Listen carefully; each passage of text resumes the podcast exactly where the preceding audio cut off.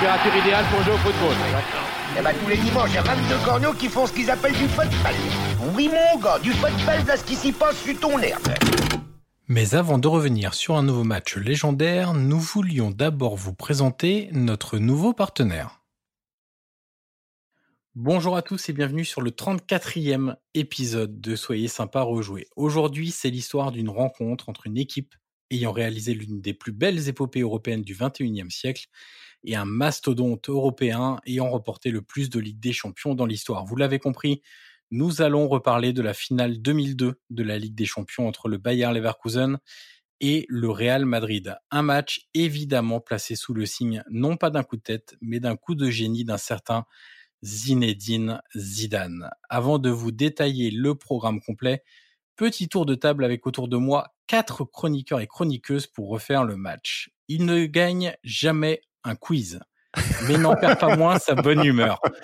Aussi important dans ce podcast que Bernard Diomède en 98, notre numéro 10 de Genside. Bonjour Yannick Mercieris. Euh, bonjour, bonjour à tous. Et moi qui avais fait une belle intro sympa pour toi, je regrette déjà ce que je vais dire dans, dans une minute. Comme tu peux le voir, c'est de pire en pire de, de mon côté. Euh, analyste vidéo et podcasteur, il va se heurter aujourd'hui à la limite du génie. Comment une analyse vidéo pardon, peut être totalement bousculée par une reprise de volée hors du commun sur un centre totalement hasardeux de Roberto Carlos. Bonjour Florent Tognuti. Salut Johan, salut à tous. Ils nous viennent tous les deux du site furialiga.fr et avaient rejoué avec nous déjà un épisode, un match précis, un match important, un match intense, un classico des plus marquants, la Manita passée par le Barça au Real en 2010. Un tandem, un gars, une fille. Elle a passé ces dernières semaines à s'arracher les cheveux sur le vrai faux départ de Messi. Quant à lui, il nous donnera peut-être des nouvelles d'Ezequiel Avila. Bonjour Soledad Arque Vasquez et Benjamin Chahine. Salut, salut. Salut à tous. Alors Benjamin, il devient quoi Ezequiel Avila? Et c'est, il a recruté, nouvelle, euh, nouvelle blessure au ligament croisé euh, à l'entraînement et du coup il en a, il en a jusqu'à mars 2021. Alors pour info, pour ceux qui n'ont pas suivi le, premier épisode enregistré avec Soledad et Benjamin, Benjamin m'avait dit c'est un joueur que je suis de très près. C'était un peu le en mode hipster du football, euh, mais voilà, malheureusement il est blessé donc ça se passe pas très bien euh, pour euh, lui l'évolution de sa carrière. Yannick. Et donc, notre hôte du jour, celui qui ne veut pas s'arrêter de parler, il est journaliste, il est podcasteur et homme de télévision. Presque un galactique, il est tout seul. Il a un point d'ailleurs commun avec l'un des acteurs du soir. Ce n'est pas non sa vitesse de pointe, ce n'est pas non plus la qualité de centre en cloche, mais bel et bien un crâne luisant et un QI football très élevé. Bonjour, Johan Carlos. Merci euh, Yannick. Je je sais pas si c'est si, euh, si, si gentil que ça, mais, euh, mais bon, je prends quand même. T'as un QI football très élevé, c'est C'est vrai. Sache que je prends, je prends quand même. Alors vous en avez l'habitude. À chaque fois que nous revenons sur un match, on commence toujours par un petit peu de contexte pour resituer cette rencontre. Alors on va commencer par rappeler le parcours de Leverkusen et du Real Madrid avant d'arriver à cette finale de Ligue des Champions de 2001-2002. Du côté, alors déjà, on va commencer par rappeler que cette phase de groupe, euh, enfin cette édition pardon de la Ligue des Champions, se disputait avec deux phases de groupe. C'est un système qui a été révolu depuis, qui n'a pas duré bien longtemps, mais à l'époque, on avait deux phases de groupe et ensuite une euh, phase à élimination directe qui commençait au quart de finale. Dans la première phase de groupe, le Bayer Leverkusen tombe dans le groupe du FC Barcelone, de l'Olympique lyonnais et de Fenerbahçe. Fenerbahçe qui réussit à nous faire une Olympique de Marseille Oh, zéro finissent avec zéro point en six matchs. Leverkusen se qualifie en faisant quatre victoires et deux matchs nuls. Le Barça termine premier, cinq victoires, un match nul, euh, sachant que Leverkusen avait perdu lors du dernier match euh, face à Lyon, mais était déjà qualifié. Voilà pour un petit peu euh, resituer le, le, contexte. Deuxième phase de groupe, et là Leverkusen tombe dans un groupe clairement de la mort. la Juve, Arsenal, et la Corogne, alors on va le préciser tout de suite, Benjamin et Soledad, la Corogne à l'époque, c'était très fort. Oui, c'était excellent. Ils étaient champions en 2000, euh, c'est une belle équipe, Macaille, enfin, des très beaux joueurs et une équipe très très intéressante. Et qui était, c'était un gros morceau en Espagne. Et d'ailleurs qui va se qualifier avec Leverkusen, puisque dans cette deuxième phase de groupe, les deux premiers sont qualifiés également. Leverkusen et la Corogne avec 10 points, Arsenal et la Juve avec 7 points sont éliminés. Euh, ensuite, la phase d'élimination directe, quart de finale contre Liverpool, défaite 1-0 à Anfield, victoire 4-2 au retour à la Bay Arena de Leverkusen. alors j'y suis allé, ce stade est très sympa, petit pour un stade allemand, très sympa, mais au milieu de nulle part, en plein milieu de la forêt. Voilà pour le détail. Et demi-finale contre Manchester United, match nul 2-2 à Old Trafford, match nul 1 partout en Allemagne. Victoire donc grâce au but à l'extérieur. Donc quand on regarde quand même le parcours de Leverkusen, euh, il, y, avait quand même Barcelone et, Lyon dans la première phase de groupe, Arsenal, la Juve et la Corogne dans la deuxième phase, et ensuite Liverpool en quart et United en demi-finale. Donc c'est quand même ouais un gros gros parcours euh, et une place bien méritée en finale. Du côté du Real, pour nos amis de furialiga.fr, Soledad et Benjamin, euh, et bien là aussi le Real tombe dans une première phase de groupe. Allez, on va dire euh, moyenne entre ouais, c'est avec la Roma le, gros le gros morceau entre guillemets, c'est la Roma qui dans les au début des années 2000. Et est-ce que la Roma c'est un gros morceau? En tant bah, que en fait, ils sont tous les deux de la Roma, on sait très bien que. Non, mais à l'époque, oui, ils sont champions en titre. Hein, ils gagnent le Scudetto en, en, 2001. Ils ont une très belle équipe avec Batistuta, etc. Euh, Real termine premier avec 13 points. La Roma deuxième avec 9 points. Le Lokomotiv Moscou troisième avec 7 points et reversé en, en Coupe de l'UEFA. Et Anderlecht 3 points est éliminé. Deuxième phase de groupe. Alors là, par contre, autant Leverkusen avait une phase de groupe, euh, une deuxième phase de groupe très compliquée. Mais c'est l'Europa League là, non? Autant. Je pensais que un, un parcours comparatif avec le parcours de l'OM en 93. Maintenant, tu n'as pas osé, donc ça va. Ou du PSG en 2020, ça marche aussi. Hein. Avec donc le Panathinaikos, le Sparta Prague et le FC Porto. Donc évidemment, euh, c'est une balade de santé pour le Real. 16 points lors de cette deuxième phase de groupe. Et c'est le Panathinaikos qui se qualifiera aussi pour le tour suivant. Ça se complique un peu en quart de finale, même beaucoup. Quart de finale et demi-finale. Le quart défaite 2-1 à Munich face au Bayern à l'aller, victoire 2-0 au retour au Bernabeu et la demi-finale bah, nous offre un classico, euh, Soledad et Benjamin. Et eh oui.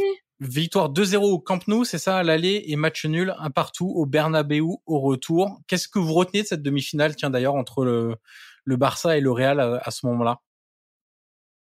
Euh, un Real Madrid qui comme surprend au Camp Nou avec des buts. Je me souviens de Zidane, un but de Zidane aussi. Ouais. C'est une grosse surprise. À mon souvenir, euh, le Barça dominait, euh, dominé. C'est le Real qui a fini par prendre le pli sur le match et ça a été ça a été une victoire du coup écrasante 2-0 alors que le FC Barcelone n'était pas si mal parti à mon souvenir. Ouais, il me semble que c'est deux buts après la 80e minute si mes souvenirs sont bons donc ça arrive sur la fin de match. un Real un peu à l'usure qui a fait parler le talent et, et après c'est bien négocié à la fin sur le sur le retour avec ce 1-1 qui les qui les qualifie. Alors au niveau des compositions d'équipe, on passe, on passe et on bascule sur la finale. Le Bayer Leverkusen, mon cher Florent, se présente en 4-2-3-1 Attends, tu, on peut, je fais une petite parenthèse parce que tu as dit dans l'épisode précédent que tu avais fait allemand, LV1 ou LV2, je ne sais plus. Alors, en tant que là, on t'attend au tournant pour la présentation et la compo d'équipe. Ouais, mais alors, tu sais, déjà, il y a, y a, pas que, des Allemands, Ouais, il n'y a pas que des Allemands, donc euh, je, vais encore, je, vais encore, être euh, embêté par d'autres euh, langues. On avait donc Hans-Jörg Butt dans les buts, Butt d'ailleurs, puisqu'il n'y a pas de de umlaut, tu vois, c'est les, les restes de mon LV1 allemand, de Tréma sur le U. Euh, Zebechen en défense, alors ça c'était un Hongrois, je crois, Zivkovic, Lucio et Plachente. Alors Zivkovic joue parce que Jens Novotny, qui est le capitaine, s'est blessé en demi-finale retour contre United. Et on verra sur ce match, c'est quand même une grosse perte pour euh, pour le club allemand. Carsten Ramelo, alors Carsten Ramelo, pour ceux qui ne le connaissaient pas ou qui ne le connaissent toujours pas, euh, un boucher. Voilà, on va faire très simple, un boucher au milieu de terrain. Euh, Michael Balak euh, avec lui au milieu de terrain. Ensuite une ligne de 3 avec Bernd Schneider, euh, Bas Turk en numéro 10, un génial petit numéro 10 euh, turc. Et Brdaric en ailier gauche. D'ailleurs, c'est un choix assez discutable parce que à, l'origine, c'est plutôt un numéro 9. Et notre ami Neville en attaque, qui était un, un numéro 9 un peu différent du, du neuf euh, à ce moment-là, euh, Flo. C'est pas un neuf euh, physique, renard des surfaces, c'est plus un neuf de mouvement. Ah oui, c'est pas, c'est clairement pas le numéro 9 euh, qui va percer dans les années 2000, euh, c'est-à-dire très utile pour pour jouer dos au jeu, aller chercher des ballons de la tête et aller au combat avec les centraux.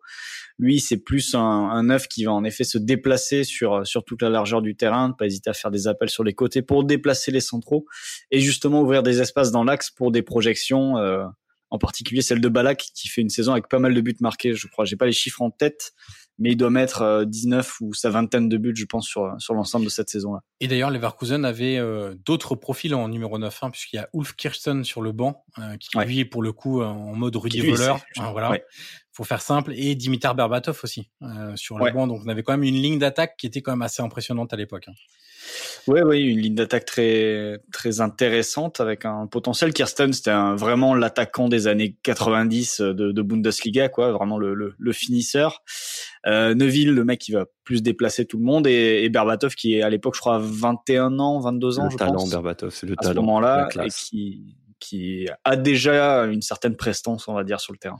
Alors du côté des absents, j'ai parlé de Jens Novotny. Autre absent de marque, c'est Zé Roberto, euh, qui est suspendu après un carton jaune en, en demi-finale retour. Et c'est pour ça que Berdaric, euh, qui est plutôt un numéro 9, euh, passe sur le côté gauche, alors que normalement c'est plutôt le poste de, de Zé Roberto. Entraîneur, Klaus Topmüller. Et quand tu as revu le match, Flo, petit Ah. détail intéressant sur l'entraîneur.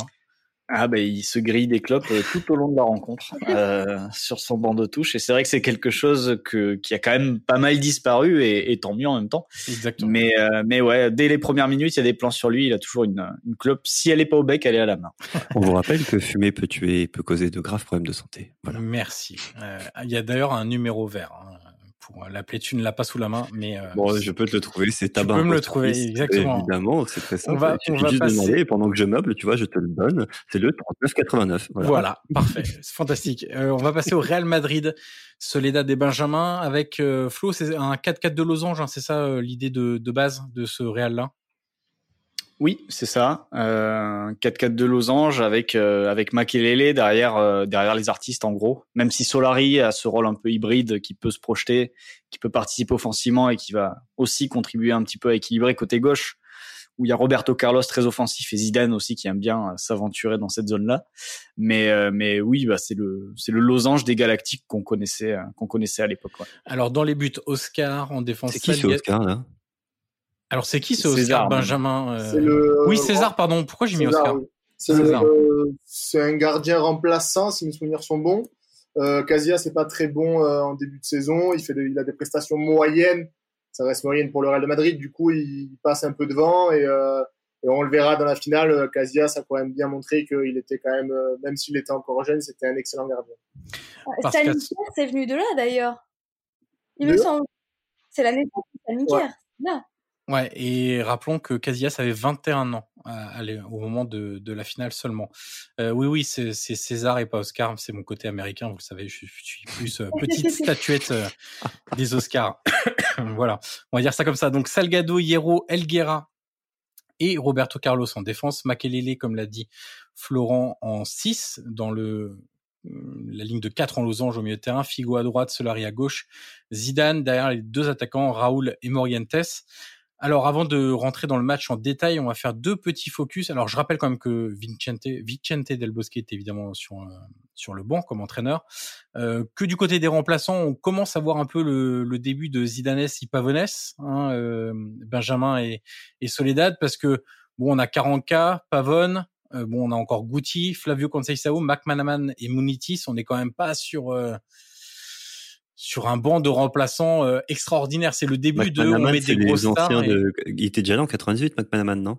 Euh, 80. Oui, c'est le, il était là, il est là depuis un certain moment. Ouais.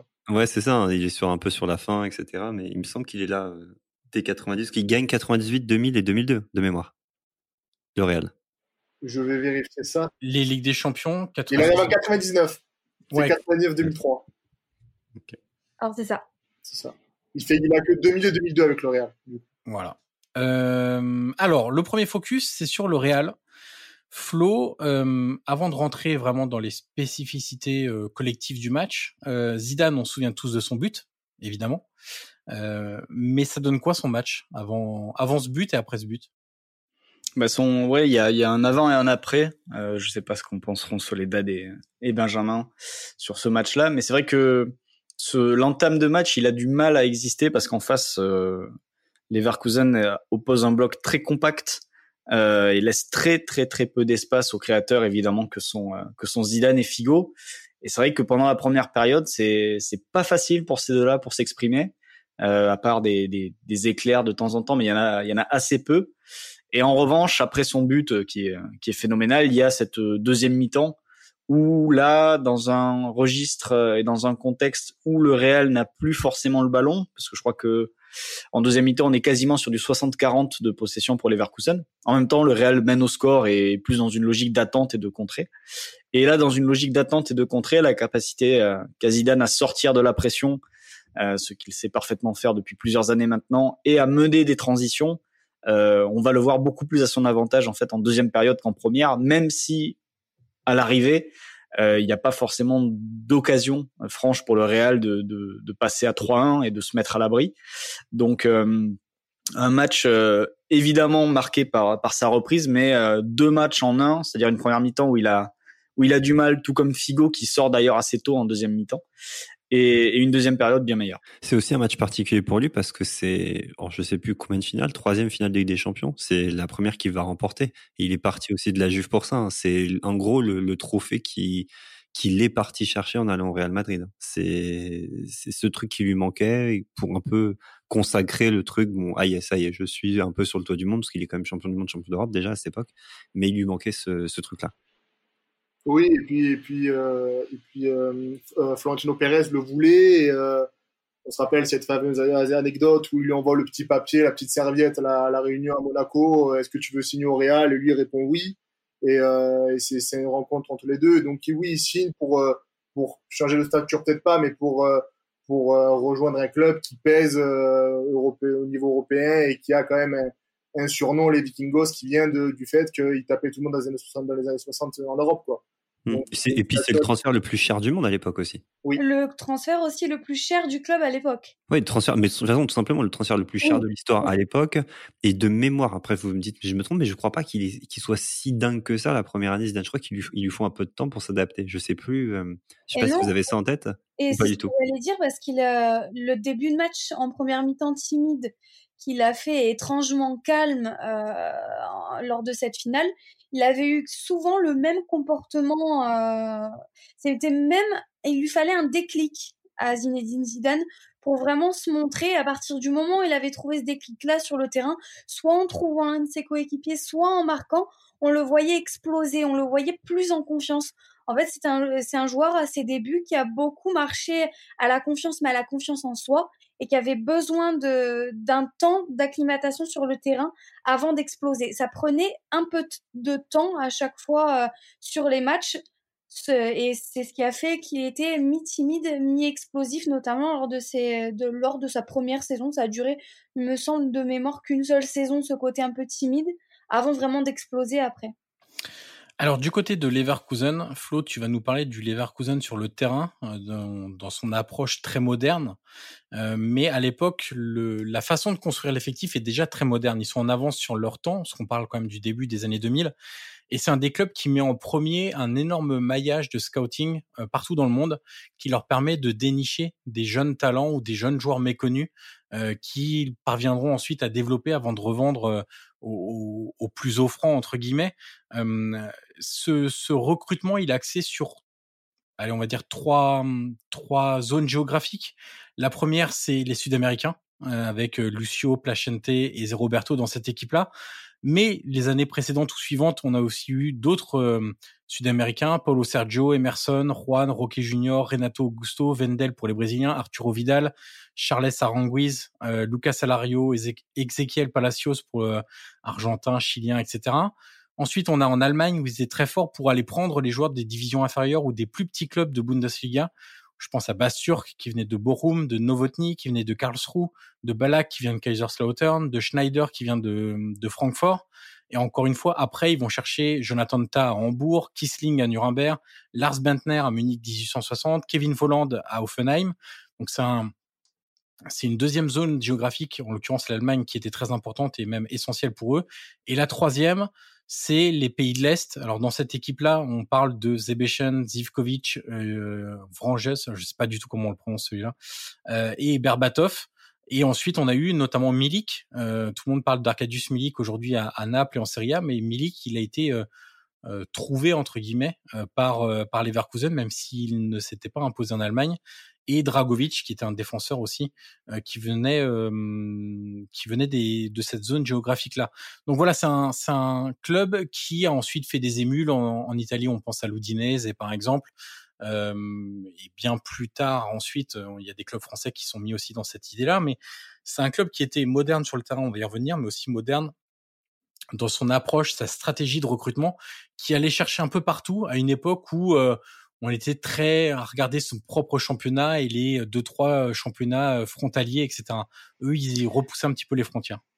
Ouais, c'est un club qui a réagi très vite en fait après l'arrêt Bosman, quand cette règle-là a sauté. Euh, il fallait être, euh, il fallait être actif, il fallait être euh, les, premiers pour pour se construire des réseaux et, grandir. Et c'est un peu là-dessus qu'ils se sont, qui se sont bâtis à à l'époque, euh, même si euh, on en parlera après, mais il n'y a pas vraiment eu de titre de titres derrière, mais dans les, au début des années 2000 et même durant toutes les années 2000, le Bayer Leverkusen est une des équipes, enfin en tout cas un des clubs les plus puissants d'Europe et c'est c'est un club qui, qui a fait partie du fameux G14 euh, qui avait été bâti, euh, je crois au début des années 2000, il me semble, et, euh, le Bayer Leverkusen en faisait partie. Alors que on dirait ça aujourd'hui. Euh, citez-moi les, les, les 14 clubs les plus puissants entre guillemets d'Europe au début des années 2000. Je pense pas que Leverkusen soit l'équipe qui sorte en premier. Mais euh, mais voilà, par euh, par en effet ce, ce réseau et ce maillage et surtout ces performances au début des années 2000 et avec cette fameuse année 2002 euh, où ils auraient pu faire un, un triplé, ils ont finalement rien eu. Euh, bah le, le Bayern s'est installé comme l'un des principaux clubs euh, allemands, même si d'autres depuis se sont se sont élevés et, et l'ont rattrapé. Alors on va continuer sur Leverkusen, Flo. On va passer au menu tactique. Euh, je l'ai déjà un peu spoilé. Euh, le côté équipe très moderne dans son approche et jeu pas trop stéréotypé du début des années 2000. On a refait pas mal de matchs des, années 2000 où il y avait quand même des choses un peu étonnantes aujourd'hui avec notre regard d'aujourd'hui. Là, Leverkusen a, on va dire, un côté un peu plus contemporain. Ouais, bah, il suffit de, de voir les, les différents profils, euh, profils utilisés. Alors, il y a un peu de pressing, il y a beaucoup de densité euh, au milieu de terrain. C'est très très difficile. Je parlais tout à l'heure des difficultés de pour Zidane ou Figo de de s'exprimer. C'est parce que à chaque fois qu'ils voulaient essayer de porter la balle, déjà il y avait un joueur sur eux. Zidane était suivi notamment de prépa Ramelot, mais très souvent il y avait un deuxième joueur qui venait à l'aide. Et donc c'était des prises à deux, des prises à trois et un joueur orienté vers les côtés où il était où il était ensuite enfermé. Et euh, donc ça c'est c'est quelque chose voilà des lignes très compactes, très resserrées, très difficiles d'avancer euh, on va dire quand tu es euh, à 40 mètres de ton but, de franchir cette zone entre les 40 mètres de ton but et les 40 mètres adverses, parce que là, il y a beaucoup de densité euh, placée par les joueurs de, de Leverkusen. Euh, mais ensuite, avec la balle, c'est beaucoup de joueurs capables de, de, de, construire, de faire des passes, tout simplement, ce qui est pas forcément gagnant, euh, qui est pas forcément une habitude non plus à l'époque, mais il y a, y a des mouvements des mouvements à deux, à trois, à quatre, des joueurs qui, qui se projettent, beaucoup de, de, de déplacements qui rendent compliqué euh, le, le, pressing côté du côté du Real Madrid, même s'il n'y a pas forcément beaucoup de joueurs pour presser dans cette équipe-là. Euh, et ensuite, quand tu vois les profils des joueurs, euh, un numéro 6 qui va couvrir les montées des latéraux, qui sont plus offensifs que la plupart des latéraux à l'époque, avec Placente et Sebetchen. Euh, Neville, un attaquant au profil très différent, mais qui peut courir très longtemps, euh, qui va qui va être là pour déplacer les défenseurs et aussi les presser quand, quand c'est nécessaire. Balak dans un registre box to box qui va qui va on va dire euh, vraiment exploser euh, et se démocratiser dans les dans les années 2000. Euh, donc voilà, il y a énormément de choses dans cette équipe qui annoncent ce qui va se passer tactiquement entre 2000 et 2010. En du côté du Real, Soledad et, Benjamin, on a un système qui est très offensif, évidemment avec les noms aligné euh, par, euh, par Del Bosque.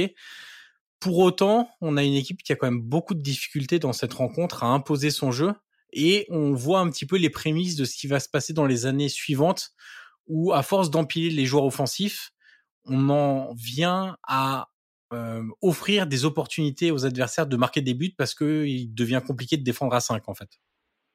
Ah, c'est bah, la perte de Makelele a quand même été compliquée à gérer, en plus de celle de, de Del Bosque par la suite. Mais c'est vrai que là, le match du Français est quand même excellent. Euh, Solari, comme on l'a dit au début, euh, il revient aider. C'est un garçon qui sait aller au turbin quand il faut, qui se, qui se démène sur, euh, sur plusieurs fronts, donc il est intéressant. Euh, Figo, il est un peu dans un rôle hybride, mais c'est pas le garçon qui va se tuer à la, à la tâche. Et Zidane est, est, un peu libéré de, de beaucoup de, de, de taf, de, ouais, de, de, de travail défensif. Euh, donc oui, c'est une équipe qui, qui tenait souvent sur un petit fil mais qui avait quand même cette, cette petite cohérence, ou en tout cas ce travail et cette, et cette occupation du terrain derrière qui permettait à tenir avec un Makelele, avec un quatre poumons qui pouvait être un peu partout.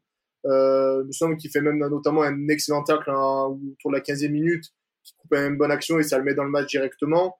Mais, euh, mais c'est vraiment son départ à lui par la suite qui va causer énormément de problèmes, plus le recrutement de, de joueurs euh, trop galactique et trop starifié pour le Real, notamment on pense à un Beckham qui était, qui était impossible à gérer par, pour Kéros, notamment par la suite. Donc euh, c'est un, un, enchevêtrement de beaucoup de choses qui vont permettre, enfin, qui vont amener au Real à, à balbutier son football avec les Galactiques. Mais là, on avait une équipe quand même qui était trop, très cohérente, avec euh, notamment la paire de numéro 9 qui, qui, permettait de, par des appels assez tranchants, d'attirer les défenseurs et donc de laisser du temps à Zidane euh, et à Figo d'avoir des occasions de se déplacer, de se trouver, de toucher Roberto Carlos qui était souvent bien lancé. Donc on avait une équipe qui était quand même, même si elle semblait très offensive, qui était quand même bien travaillée et bien cisaillée par Vicente Del Bosque. Soledad, euh, Benjamin parlait du duo Raoul Morientes. Euh, c'est vrai que pour ceux qui ont grandi dans les années euh, fin des 90, début 2000, c'était un duo de référence. Euh, Raúl Morientes, c'est des joueurs qui se trouvaient les yeux fermés, qui étaient très complémentaires. Euh, quel euh, regard aujourd'hui tu portes sur euh, sur ces joueurs-là qui étaient pas considérés comme les fameux galactiques puisque c'était Zidane, c'était Figo, c'était Beckham, c'était Ronaldo, mais pour autant qui étaient un duo absolument incroyable et notamment en Ligue des Champions, c'est des joueurs qui étaient très performants dans les grands matchs bah, c'était eux qu'on allait chercher. C'était eux qui avaient cet apport offensif-là nécessaire et ce caractère que peut-être les Galactiques avaient en apparence, mais que, sans rien dire, avaient sur le terrain. C'est eux qu'on pensait aller chercher en premier. C'était de, vrais guerriers sur le terrain. Donc c'était, c'était facile après pour une équipe d'évoluer avec de tels joueurs qui permettaient aussi à une équipe de se surélever en elle-même. Et pour revenir à ce que disait euh, Ben, euh, s'il y un joueur que moi je retiens même plus que ces deux-là, c'est Makelele, parce qu'au milieu de terrain, sur ce match-là, il était indispensable, notamment pour combler les brèches et couper chaque opportunité de contre euh, du Bayern, alors que c'était très compliqué. On a, sur le papier aussi, je retiens la position plutôt excentrée, même sur le papier, de, de, des joueurs qui ont finalement cherché les latéraux très offensifs ensuite avec Salgado et Roberto Carlos. Et c'est une équipe qui, quand même, malgré qu'elle s'est orientée et s'est reniée à cause de cette, pour moi, de cette option galactique, est restée quand même assez équilibrée et qui, qui a pu compter justement sur de vrais guerriers sur le terrain. Et puis le côté duo d'attaquants, c'est très années 90 oui. hein, quand même. On est bon là, on est début 2000, donc on est encore dans cette tradition-là. Mais le côté euh, la doublette, etc., ça marche plus trop aujourd'hui. Aussi parce qu'on, il y a des types de joueurs qui n'existaient pas trop à l'époque enfin ils existaient, hein, ça a toujours existé, mais beaucoup moins. Ces espèces d'ailiers qui rentrent en intérieur, les faux pieds, etc. Donc en fait, c'est ce qu'on appelle aujourd'hui les AG ou AD euh, qui rentrent, etc. Les hasards avant les Neymar, les Sancho, etc. Il n'y avait pas encore trop trop ce type de joueurs là et encore Parce moins dans cette équipe-là. Donc, euh, c'est aussi pour ça qu'on avait ces attaquants-là. Dis-moi, Flo, si je dis une bêtise, mais qui, qui apportaient aussi euh, ce mouvement que les milieux de terrain ne pouvaient pas forcément faire par leur course, euh, via leur ouais. en tout cas. Après, il y a aussi le fait que euh, qu'à l'époque, le, le pressing n'est pas forcément quelque chose de très. Euh, en, en, fait, à l'époque, le, le, le, foot se passe presque plus dans les deux surfaces. Euh, C'est-à-dire que le, le, Real Madrid sur ce match-là, ils ont en effet, ils ont des joueurs à vocation offensive, mais quand ils n'ont plus la balle, si l'adversaire euh, la balance pas euh, dès le début, bah, le Real euh, doit attendre quasiment ses 40 mètres ou ses 30 mètres pour la récupérer. Il n'y a pas forcément de milieu de terrain. Euh, y a, y a, on, se regroupe et on, je vais pas dire on attend, mais on a on a Makelele qui va nous gratter des ballons et on essaie de ressortir après. Et c'est vrai que pour ressortir dans ce cas-là, avoir deux mecs un, petit peu déconnectés de la phase défensive, mais qui sont immédiatement des menaces dans la profondeur, ça, ça, ça fait sens forcément quand tu es quand es dans ce registre-là. Et le fait que les euh, les, les paires d'attaquants est petit à petit disparu, même si ça revient un petit peu aujourd'hui avec certaines équipes, notamment en Espagne où le 4-4-2 a, a vraiment le, vent en poupe sous le depuis le modèle le modèle Simeone euh, qui a été euh, répété dans, dans, pas mal de clubs depuis. Mais, euh, mais c'était surtout qu'à l'époque, l'important, c'était de densifier le milieu pour ne plus se retrouver dans cette situation où tu es dans tes 40 mètres ou tes 30 mètres. On essaie de tenir le bloc un peu plus haut. Et pour pouvoir tenir le bloc un peu plus haut, ben, on renforce le milieu de terrain, quitte à sacrifier un attaquant. Bah, c'est, tu, l'as dit au début, Flo, mais euh, un profil comme Balak, c'est un profil qu'on voyait très peu. Euh, ce genre de, ça va être le nouveau relayeur qui va se projeter dans les deux surfaces. Et on avait souvent, on préférait cocher un 10 euh, qui va être déconnecté, comme tu l'as dit, de la phase défensive, même si ça te permettait d'avoir d'avoir moins de maîtrise défensivement, mais qui te permettait d'avoir un, garçon à toucher très facilement euh, en phase offensive. Et c'est par la suite l'évolution du football et l'apparition d'un pressing un peu plus constant qui va permettre, qui va réduire un peu l'omniprésence 10 avec des 8 ou des relayeurs qui seront un peu plus polyvalents et qui vont permettre de faire plusieurs choses à la fois. Et Flo, tu parlais de jeu direct, euh, des milieux qui cherchaient rapidement le duo d'attaquants. C'est ce qu'on va voir aussi euh, dans cette rencontre avec un Real qui joue quand même assez long et assez direct. Ouais, ça, va surtout. Je, me demande si si c'est pas un exemple des des premières euh, analyses vidéo ou des premières choses parce que dans dans les premières minutes du match, euh, je pense qu'il y a une consigne qui a été passée par Del Bosque, c'est de jouer très rapidement dans le dos de la défense dès que dès qu'il y a un arrêt de jeu, dès qu'il y a l'occasion de le faire, euh, parce que les, c'est quasi systématique dans les premières minutes de jeu. Que ce soit un coup de pied arrêté, ça va être euh, très vite joué dans le dos de, de Zivkovic et Lucho, et, euh, et si c'est une touche aussi, ça va être très vite joué dans le dos, et c'est ce qui va amener directement le premier but avec une passe décisive de Roberto Carlos quand même sur une touche pour lancer Raoul qui finit euh, qui finit en une touche euh, d'ailleurs face à face à Boot d'ailleurs un Boot un peu spécial quand même sur cette euh, sur cette action et même sur le match hein, sur l'ensemble du match je trouve qu'il ouais. il est un peu bizarre c'est vrai que ce gardien était un peu étrange je trouve et sachant qu'il a deux doigts de marquer en plus oui. en fin de partie avec une tête piquée ça aurait été absolument phénoménal pour le coup comme finale mais messieurs, avant de continuer, nous arrivons à la mi-temps de notre épisode. C'est donc le moment de laisser place à notre partenaire. On se retrouve juste après. Euh, sur ce match-là, Soledad des Benjamins, on on a noté avec Flo une vraie différence entre la première et la deuxième mi-temps. La première qui était euh, euh, peut-être un peu fermée entre guillemets, il y a beaucoup moins d'occasions et ça se réveille beaucoup dans le dernier quart d'heure en fait. Il y a beaucoup d'occasions. Alors est-ce que c'est le fait que Leverkusen joue en gros, euh, aller euh, à la desperado entre guillemets et se dit de toute façon on n'a plus rien à perdre et on va beaucoup attaquer, ce qui offre des opportunités aussi au Real de se montrer dangereux. Mais avant le dernier quart d'heure, c'est quand même une finale assez fermée hein, ce match. Bah, il... il a fallu attendre en fait en phase défensive, voire plutôt le Real Madrid opter pour un bloc médian en fait, qui a facilité l'explosion de Zidane. Je pense, si mes souvenirs sont exacts, c'est le replacement de Solari, même parfois au niveau de Makelele, qui a permis à Zidane d'évoluer un peu plus haut pour être justement la cible des contre-attaques et faire la, la, transition justement entre la défense et de, les deux attaquants, c'était Morientes et Raoul. En fait, c'était un peu comme la Juve euh, de l'époque ce Real, il comptait vraiment énormément sur la vista et le talent de Zidane pour faire la différence en lui laissant cette liberté qui a fait que notamment en, allez, en milieu fin de seconde période, le Real a pu souffler et a pu s'octroyer plus d'occasions. Flo, euh, sur, euh, sur ce match-là, euh, en termes d'intérêt aujourd'hui en regardant ce match avec nos yeux d'aujourd'hui, comment tu, tu juges et tu jauges cette finale? Euh, les, ben, comme je le disais en, au départ, euh, collectivement, Leverkusen est très intéressant, je trouve.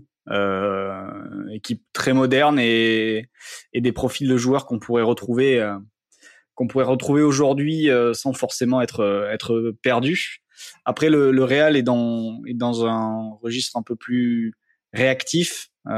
ils ont pas forcément l'équipe évidemment pour pour lutter en termes de pressing, mais pour le pour ce que pour ce que abat comme travail Makelele pendant pendant les 75 76 minutes, je crois qu'il passe sur le terrain parce qu'il est remplacé par Flavio Conceição en fin de partie. Euh, pour ce, ce que fait Makelele, évidemment, euh, les, les quelques éclairs de, de, Zidane tout au long du match. Euh, ce qu'évoque Soledad aussi avec Solari qui vient aider euh, et qui permet à Zidane de rester un peu plus haut.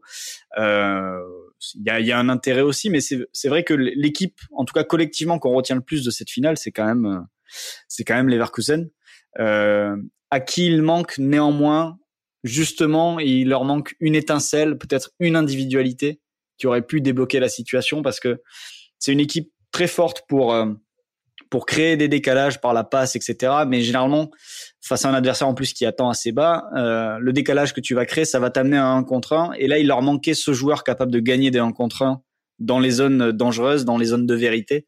Et je pense que c'est ce qui leur manque sur cette finale. Peut-être que l'absence de Zé Roberto pèse, pèse pas mal à ce niveau-là. C'est exactement ce que j'allais te dire, Flo. Ce joueur-là qui était capable sur le dribble de faire des différences en termes de vivacité aussi, c'était Zé Roberto dans cette équipe qui était à un niveau vraiment le Zé Roberto. Alors ensuite au Bayern, il était très fort aussi. Hein. Mais le Zé Roberto de Leverkusen, Zé Roberto et Ballack dans cette équipe, euh, aujourd'hui, ça serait des références. De toute façon, Zé Roberto était un des joueurs les plus sous-cotés de, de, de, cette période-là, hein. Euh, tant par sa longévité en plus par la suite.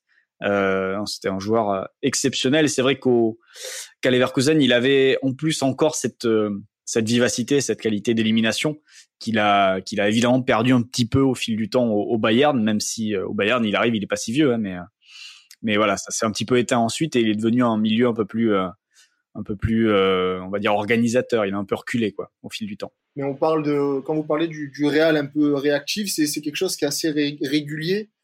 Euh, et on dit souvent qu'ils font parler la, la, loi du talent.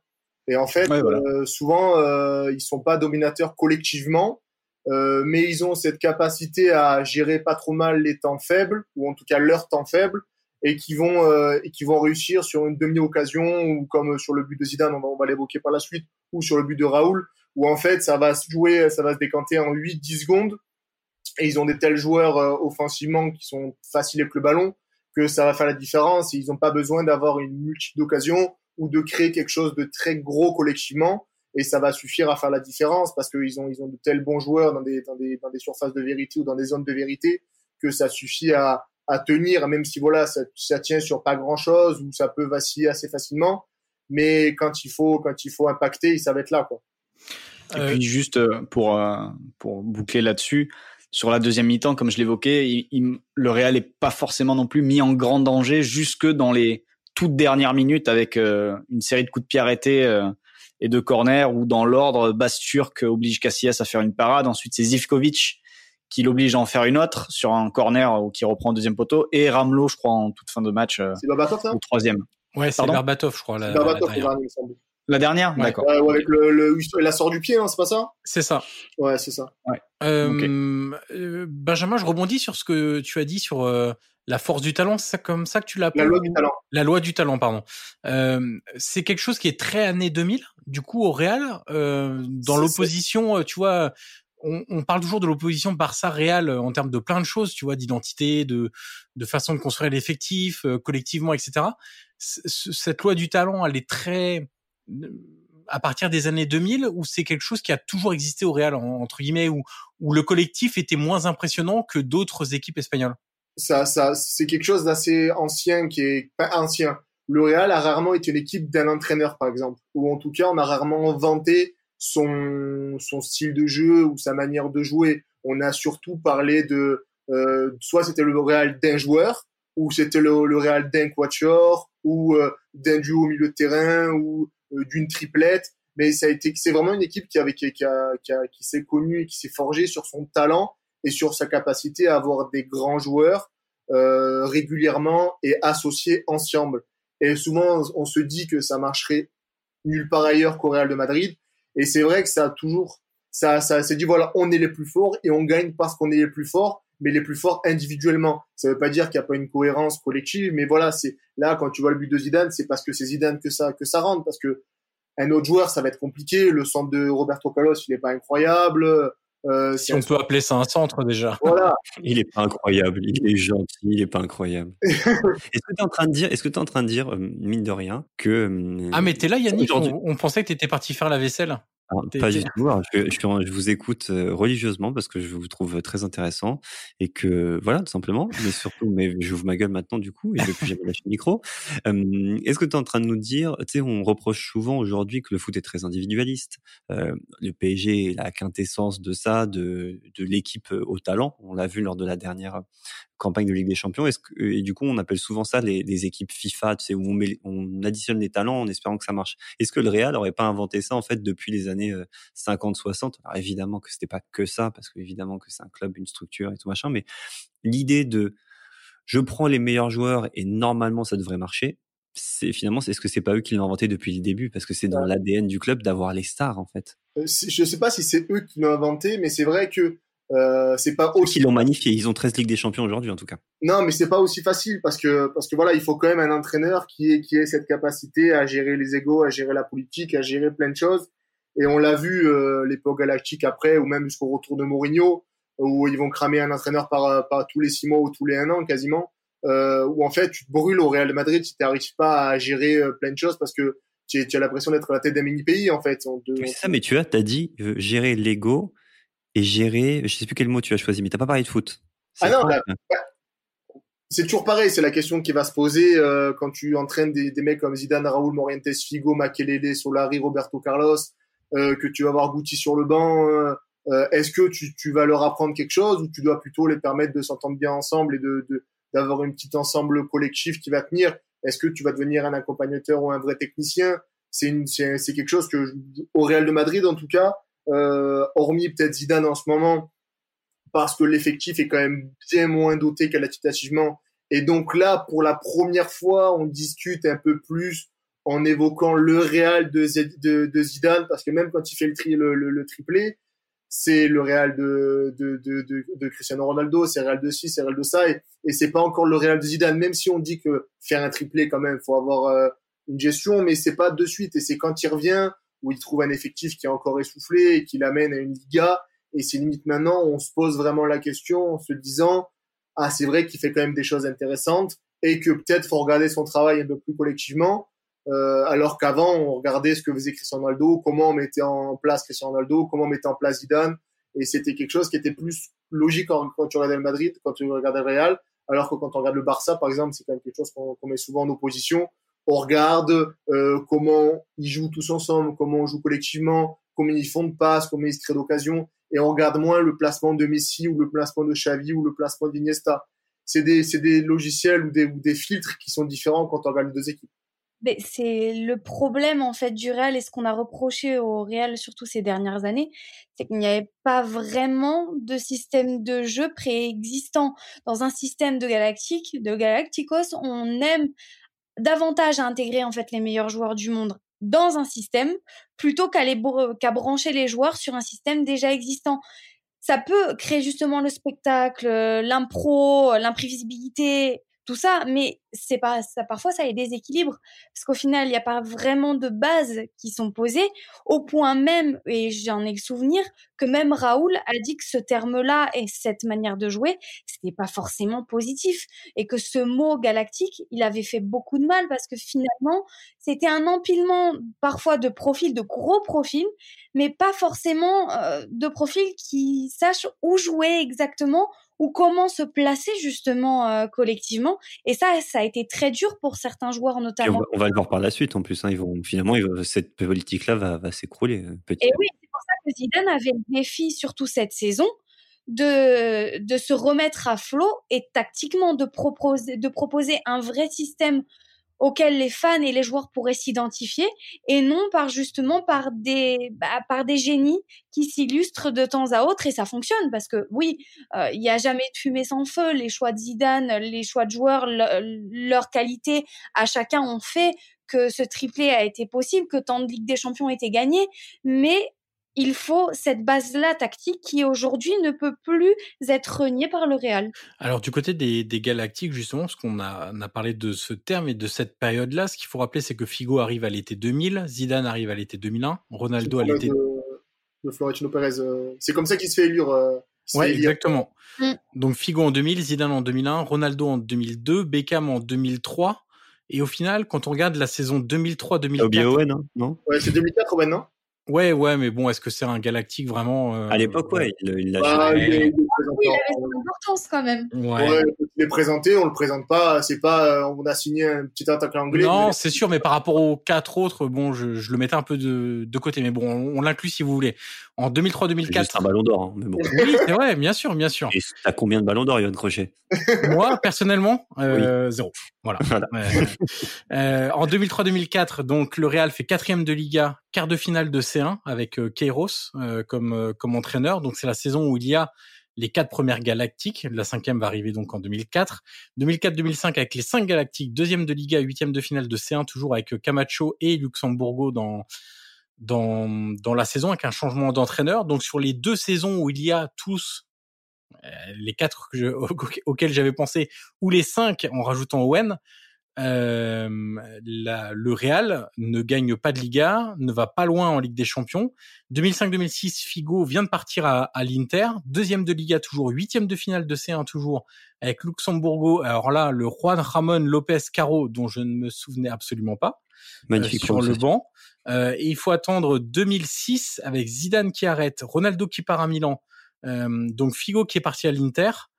Euh, pour avoir un début de cohérence sur le terrain, euh, la fin de la période des Galactiques et, comme par hasard, le Real remporte la Liga mais ne dépasse pas pour autant le, les huitièmes de finale de la C1. Est-ce que c'est un hasard vraiment ou est-ce que c'est vraiment ce, cette période-là qui a empêché tout simplement le Real d'être performant parce que l'addition de talent bah, ne n'est pas synonyme de, de titre gagné en fait? Ben, c'est ce que je disais, c'est ce que je disais en fait, c'est qu'à force de vouloir intégrer les meilleurs euh, joueurs dans un système, on en, on en a oublié en fait de d'intégrer en fait de les de brancher les joueurs sur un système déjà existant.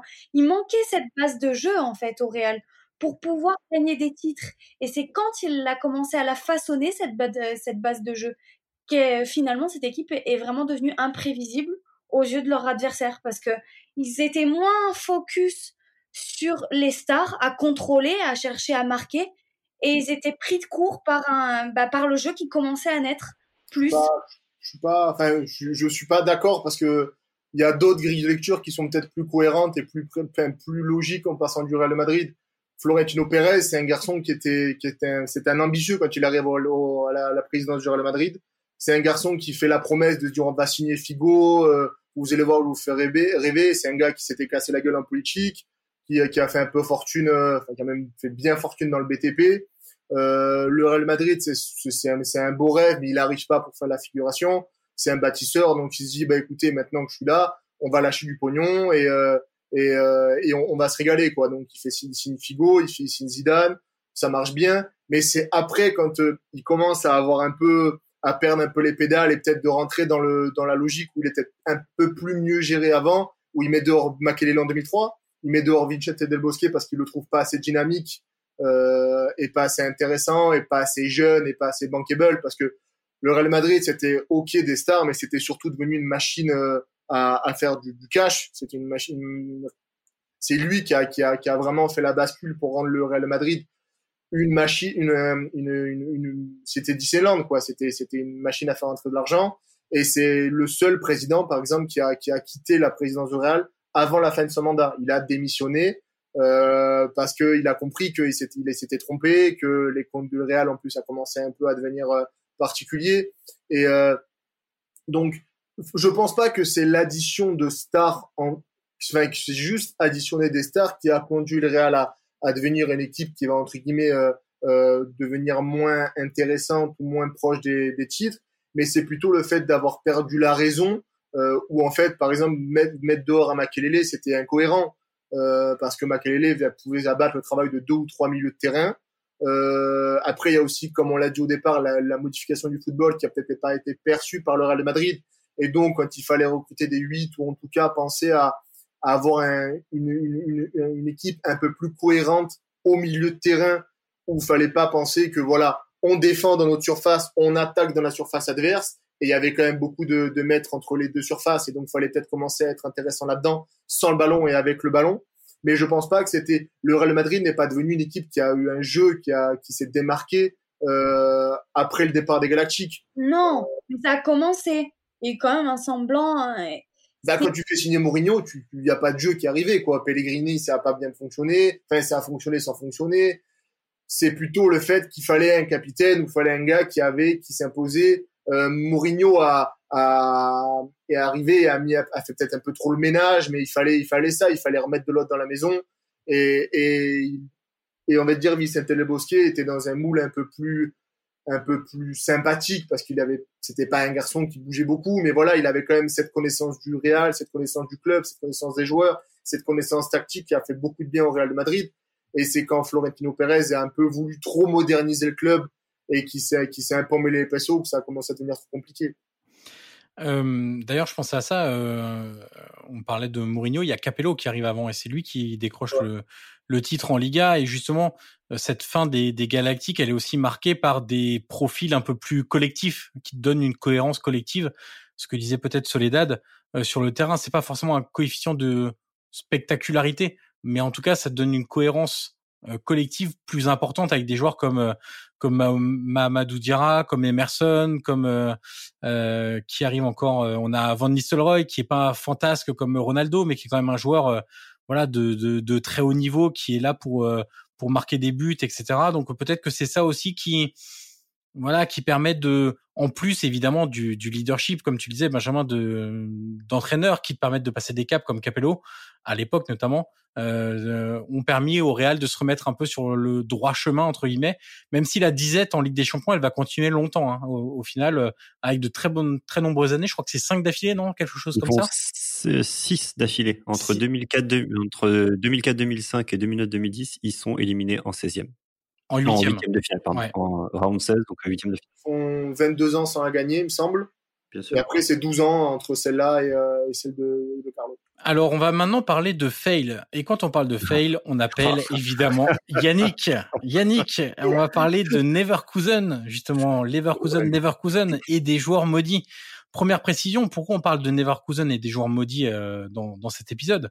C'est parce qu'il y a quand même cinq joueurs allemands de l'effectif de Leverkusen qui vont tout perdre lors de ah, la saison 2001-2002. C'est, enfin, c'est magnifique, c'est magnifique euh, et triste à la fois. Euh, Neverkusen, donc euh, pas besoin de vous expliquer le jeu de mots. Hein, je pense que tout le monde, tout on le monde l'a. Non, c'est bon, hein, je vous l'explique pas. Bon, Never, voilà, jamais. elle est incroyable cette cette équipe de Leverkusen parce que elle aurait pu rentrer dans l'histoire comme comme tout simplement le premier club allemand à faire le triplé. Donc euh, c'est donc coupe, championnat et Ligue des Champions. Euh, il faut savoir juste avant de vous, avant qu'on se moque d'eux, on va quand même rappeler à quel point c'est un club. Oui, parce qu'on va se foutre de leur gueule. Ça fait du bien pour une fois que les Allemands perdent, ça fait plaisir. Euh, depuis 96-97, ils ont été 19 fois, donc sur 23 saisons, dans les 5 premiers de Bundesliga. Donc c'est un très gros club allemand. C'est un club qui est, c'est pas Leeds qui fait une épopée et puis qui s'en va derrière et qui disparaît. Donc, sur 23 saisons, 19 fois dans les 5 premiers. 23 saisons, 19 fois européens. Donc, c'est un, c'est un, un club qui a de la prestance, qui a des possibilités de gagner. Et pourtant, ils ne gagnent rien. Ils ont zéro Bundesliga. Leurs deux seuls trophées, ils ont que deux trophées. Une Coupe de l'UEFA en 88 et une Coupe d'Allemagne en 93. Sinon, c'est tout. Ils ont rien. Et donc, cette année 2002, elle est incroyable parce que ils vont tout perdre en 11 jours. J'ai fait les calculs. 4 mai 2002, ils perdent la Bundesliga d'un point. Alors qu'ils sont en tête et je crois qu'à trois journées de la fin, ils ont. Ils sont en tête jusqu'à la 32e, ils, ils perdent. Ont 5 ou 6 points d'avance à trois journées de la fin. Hein. Enfin, c'est un truc. En fait, euh... ils perdent, ils perdent. Dortmund leur passe devant au moment de la 33e journée, notamment Dortmund qui marque à la 32e journée un but à la 90e par Everton. Enfin bref, il y a ça. 4 mai 2002, ils perdent la Bundesliga. 11 mai 2002, défaite en Coupe d'Allemagne. Et 15 mai 2002, défaite en finale de C1. Donc en 11 jours, ils, ils perdent tout sachant que trois mois avant, Dortmund, donc leur second, ils les avaient tapés 4-0 à domicile. Enfin bref, c'était c'était c'était fini. Donc ça, c'est Leverkusen. C'est mon premier mon premier gros fail. Attends. Mais... Alors, oui, peut-être que je te devance, mais dans, dans ces trois trophées perdus d'un moment, on peut en ajouter un quatrième. Lequel tu veux rajouter? Bah, La Coupe ah, du mais Monde oui, 2002. Oui. Puisque... Oui, mais c'est ah, fait, d'accord. Okay. Leverkusen, ça. Oui, oui, bien sûr. Ouais, Voilà, parce qu'il y a cinq joueurs de cet effectif-là qui. Exactement. Il y a cinq joueurs de l'effectif qui perdent aussi la finale de la Coupe du Monde. Mais j'ai mieux, évidemment. Donc, je vous ai mis euh, un deuxième, je vous ai une petite pause. Parce qu'avant de parler du loser des losers, le fabuleux loser qui était dans cette équipe-là, Michael Balak, je me suis dit, bon, il y a peut-être d'autres losers quand même. J'ai pas voulu mettre les gars qui ont perdu beaucoup de finales parce que, genre, il y avait Paolo Maldini. Mais bon, Paolo Maldini a tellement gagné que c'est normal qu'il en perde, tu vois. Ouais. J'hésite avec Henri qui a perdu la C1 et le mondial de 2006 la même année. J'ai pensé à Evra qui a perdu, qui a perdu quatre finales de C1. J'ai pensé à Klopp qui a perdu huit finales avant de se débloquer avec Liverpool en 2019. Pendant très longtemps, Klopp a été un entraîneur loser en fait, un peu comme euh, ce Leverkusen là. Mais j'ai préféré prendre Arsène Wenger. Est-ce que vous savez pourquoi? D'accord. Euh, record de finale perdue Eh ben, c'est à peu près ça. C'est que c'est le seul entraîneur à avoir perdu les trois finales de Coupe d'Europe différentes. Et en plus, n'a jamais avoir gagné une Coupe d'Europe. Donc mal. il perd, euh, il perd avec Monaco en 92, si ma mémoire est bonne. Il perd avec Arsenal en 2000 et il perd en 2006 aussi avec Arsenal en Ligue des Champions. Ligue des Champions, Coupe de l'UEFA et Coupe des Coupes. Il arrive à perdre les trois finales de Coupe d'Europe. même. Pas mal. Ah, c'est pas mal. ça. On est pas mal dans, le- dans la loose. Mais bon, le champion de la loose, hein, je vous le donne, Michael Balak. Donc, je vous ai dit, hein, il a tout perdu. Donc, 4 mai 2002, euh, 11 mai, 15 mai, vous savez ça. Et comme tu l'as dit, le 30 juin 2002, il perd en finale de Coupe du Monde. Donc, en 57 jours, le mec passe de ballon d'or à rien du tout. Finalement, il ne gagne rien. Mais c'est pas tout, parce que quand tu décides de prendre Balak dans ton équipe, t'es sûr à un moment qu'il va t'arriver une merde, sauf quand t'es le Bayern Munich. En 2008, en 2008, c'est fabuleux aussi, le pauvre. Je me moque, mais c'est un joueur fabuleux. hein. 24 février 2008, donc il est à Chelsea. Il perd la finale de la Coupe de la Ligue. 11 mai 2008, il est vice-champion d'Angleterre. 21 mai 2008, il perd la finale de la Ligue des Champions au tir au but. Et le 29 juin 2008, il perd la finale de l'Euro. Si c'est pas un beau loser, ça, je Ça sais pas. fait ce que deux quadruplés en l'espace de. euh, En l'espace de 6 ans. C'est ça. C'est fabuleux, hein. C'est magnifique. Ça me fait relativiser vachement mes perfor- mes performances au quiz, du coup, tu vois. Mais finalement, il y a toujours pire. Mais pour, voilà, pour dire tout ça, c'est que il y a, le football arrive à faire ces histoires assez incroyables parce que bah, Balak, il a quand même un super, un super palmarès, euh, notamment quand il est passé au Bayern et que c'est un joueur fabuleux et comme quoi on n'est pas obligé d'avoir tout gagné pour, pour qu'on se rappelle de, d'un joueur comme lui. C'est, on l'a dit, c'est un joueur extraordinaire, certainement un des meilleurs joueurs des années 2000, euh, qui a révolutionné les postes, etc. Mais voilà, il a ce, ce petit truc qui le, qui le suit. Gros chat noir, euh, Monsieur Balak, mais très grand joueur. rigolo aussi avec, euh, avec le Bayern. Parce que je crois que la, la direction du club aurait déposé une marque, genre toujours second, ce qui, fait un jeu de mots avec le avec c'était assez rigolo. Leur finale de Coupe d'Europe, il la gagne contre l'Espagnol Barcelone, si mes souvenirs sont bons. Et je crois que c'est une finale qui joue en deux temps. Je crois qu'ils perdent ou ils gagnent à l'aller 3-0. Ils font 3, il y a, enfin, du coup, ça fait 3-3 score cumulé et ils gagnent au, au tir au but 3-2. Euh, Enfin, c'est un club où euh, il y a une sacrée histoire, quoi. C'est exactement ça, j'étais en train de vérifier, c'est exactement ça. Il gagne le tir au but 3 aller 3-0, retour 3-0, il gagne au tir au but 2 à 3. Et on va citer juste les quatre autres joueurs allemands qui perdent tout cette saison-là, qui étaient aussi euh, dans la sélection allemande. C'est Hans-Jörg Butt, Carson Ramolo, Bernd Schneider et notre ami Neville en attaque. On va passer au quiz, vu que tu as parlé de ta nullité au quiz, mon cher, euh, mon cher Yannick. Alors, comme on Mais est... Peut-être que bientôt il y aura des gens qui feront des podcasts sur les performances de quiz. C'est c'est fort possible. En tout cas, on va bientôt ouvrir un compte Twitter déjà. Euh, on, vu que vous êtes quatre aujourd'hui, on va faire chacun votre tour parce que sinon, je pense que ça peut être assez rapidement la cacophonie pour euh, pour ce quiz. Alors, cette finale Leverkusen-Real Madrid, elle est placée dans la décennie 2000-2010 ou Je me mets sur 2001. Wikipédia déjà. Qu'est-ce qu'il y a? Je me mets sur Wikipédia déjà. pour- non, non, non, non, non, tu triches absolument pas. Comme on a deux spécialistes de foot espagnol avec nous, on va rester dans la thématique ibérique. Vous allez devoir me citer chacun votre tour. Donc, on va commencer par Soledad, ensuite Benjamin, ensuite Florent, ensuite Yannick. Comme ça, il y aura déjà trois de passés, tu auras plus de mal, Yannick. Vous allez devoir me citer les meilleurs buteurs de chaque saison en Liga entre 2000-2001 et 2009-2010. Alors, pas dans l'ordre, vous, vous pouvez me choisir euh, n'importe quelle saison. Enfin, vous n'êtes pas obligé de Oh préciser la saison, mais au moins les joueurs. Yannick, tu lâches Wikipédia tout de suite. Ah non, non, mais je ne saurais même pas trouver la réponse. Alors, euh, on commence par Soledad. Entre 2000 et 2010, on est Entre d'accord 2000 et 2010, entre la saison 2000-2001 et 2009-2010. Samuel Eto'o? Samuel Eto'o, c'est bon, 2005-2006 avec 26 J'ai la buts. pression, là. On passe à Benjamin. Putain. Euh, doit y avoir Roy Mackay. Roy Mackay, c'est bon. 2002-2003 avec la Corogne. On a parlé juste avant. Flo. Euh, Messi. Lionel Messi, dernière saison de choisi 2009-2010, 34 buts, c'est celui qui aura marqué le plus de buts euh, sur les saisons allant de 2000-2001 et 2009-2010. Yannick. Putain, je doute, j'hésite entre plusieurs. Je vais dire euh... Allez, euh, Ronaldo? Ronaldo. Bah le gros. Ah, d'accord. Ronaldo, le Brésilien, 24 buts lors de la saison 2003-2004. Le vrai Ronaldo. Exactement. On retourne à Soledad. Je vais rester dans le Barça, mais pas Henri à un moment? Il n'y a pas Thierry Henry. Ah. On passe à Benjamin. Il doit y avoir Raoul. Raoul, 2000-2001, c'est la première saison. 24 buts également, tout comme Ronaldo. On passe à Flo. on en a parlé tout à l'heure, Van Nistelrooy. Ouais, 2006-2007. Il finit deuxième au soulier d'or européen derrière un certain. Vous l'avez, vous l'avez pas? Non. Francesco Totti, bien sûr. Voilà. Ah. C'était. euh, Je croyais que tu allais sortir Stéphane Guivard. Je suis Non, j'aurais pu, mais c'était un peu trop tard. Euh, on passe à Yannick, du coup. Euh... David Villa? David Villa, non. Ah. Alors, il vous en reste 1, 2, 3, 4. Moi, j'en ai encore deux sûrs. Alors, on va recommencer du coup à Bah, Soledad. Ah, moi, j'en ai plus. Hein. J'ai beau me creuser les ménages. Je sais pas Non, si- mais j'ai que éliminé. d'autres non.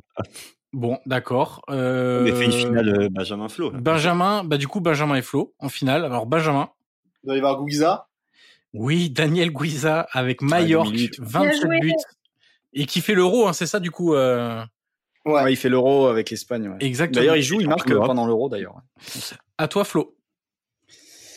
Euh, ah, c'est, ça se complique un petit peu. Euh, parce que je vois pas de Barcelonais, je vois pas de, je vois plus de Madrilène. Je crois qu'il reste un mec du déport. Ouais, départ des années 2000, mais il y en avait plusieurs. Euh, J'en ai un. Non, par contre, euh, si, si, euh, bah oui, il a fait carrière là-dessus après. Euh, Forlan. Oui. Ouais. Forlan, il fait 2008-2009 et 2004-2005. 2004-2005, c'est avec Villarreal, 25 buts. Et 2008-2009, Forlan avec l'Atlético, 32 réalisations. À toi, Benjamin.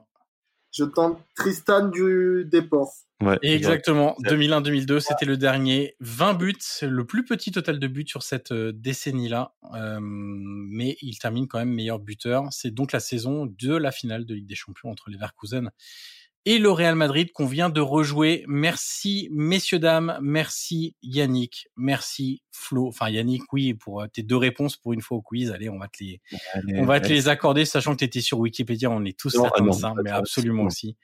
Euh, merci Flo, merci Soledad et merci Benjamin. Soledad et Benjamin, on vous retrouve sur furialiga.fr. Euh, Oui. Pas mal d'actu du coup euh, cet été avec euh, notre ami Lionel Messi qui vous a donné chaud, j'imagine. Ne les lance pas là-dessus, ne les lance pas dessus. On en a pour 6 heures. Déjà assez souvent sur euh, nos lives Instagram sur Furia Liga. Il y a de quoi dire euh, pour euh, des années maintenant. Voilà, c'est ça. Et puis euh, on se retrouve donc très rapidement pour un nouvel épisode de Soyez sympa, rejouez. À très vite. Salut. Tous. Salut